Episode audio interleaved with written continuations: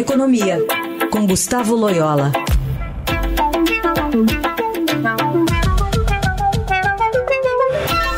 Oi, Loyola, tudo bem? Bom dia. Bom dia. Bom, antes de saber se esse recado que deve vir, né, informando sobre esse possível corte, né, de 0 ponto percentual, mas se o comunicado vai trazer o ritmo de redução permanecendo para a próxima ou para as próximas reuniões a partir do que o governo tem feito e sinais que tem dado nesse fim de ano, queria te ouvir se a composição né, do conselho deve ter alguma mudança também nessa e nas próximas reuniões, na sua visão.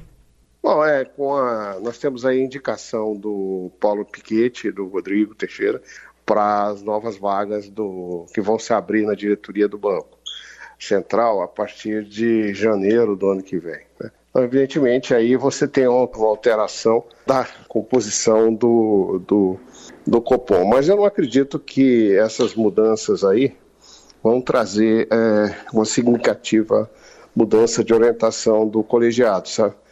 Eu acho que é, é, existe aí uma trajetória que está muito bem é, é, mapeada pelo Copom e Evidentemente, uh, tudo depende do que acontece na conjuntura internacional e aqui no Brasil, né? Mas não acredito que tenha um impacto muito grande, até porque é, o, as ideias do Paulo Piquet, Piquet, por exemplo, eles são muito próximas aí às que hoje é, uh, existem dentro do próprio Copom, né? É, e quando a gente vê declarações como a do presidente Lula de, de, que não deve ser cumprida a meta de déficit zero, isso de alguma forma reflete lá na, na cabeça dos diretores do, do Copom?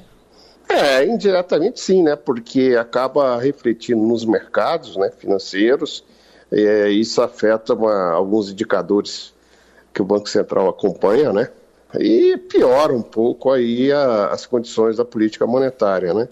É, e, e, não foi só apenas a fala do presidente né, é, que tem impactado, é, é também a, sinais aí de falta de sintonia, para dizer o mínimo, né, com o ministro Haddad, que tem feito esforço para é, reduzir o déficit, é, o mesmo zerá-lo, né, inclusive trabalhando muito junto aos líderes do Congresso, e agora ele levou, vamos dizer assim, um verdadeiro tiro nas costas né, do presidente da República nessa questão do déficit. É, é, a entrevista dele, do, do ministro Haddad, é, anteontem, deixou muito claro isso, o seu, o seu desconforto em relação à situação. Então, isso é muito ruim, sabe? Eu acho que, mais uma vez, o presidente da República dar um tiro contra o próprio pé, né? Ele já tinha feito isso lá quando brigou com o Banco Central, e agora repete a dose, né? Uhum. Bom, e esse ritmo de redução, você aposta que deve permanecer para as próximas reuniões? Uh, acredito que sim, acredito que na reunião dessa semana o BC reduz em mais meio ponto percentual, uhum. né? e ainda teremos mais uma reunião adicional em dezembro. Isso é, quando acho que também o BC é, segue na mesma trajetória. Eu acho que o fato novo aí, além dessa fala desastrada do presidente Lula, o fato novo é a crise no Oriente Médio, né? Mas eu acho que ainda não, não há uma repercussão grande aqui no Brasil para a economia global suficiente para mudar a trajetória do, do Copom. Os indicadores de inflação aqui no Brasil continuam melhorando, provável que esse ano é, a gente é, seja possível até atingir a meta, não, não o centro da meta, mas o intervalo e as expectativas, segundo a, a Kisa Fox, é, continuam caindo. Mas o ano que vem é outra história e vamos ver como é que todas essas questões, inclusive a questão política, é, evoluem. Né? Muito bem.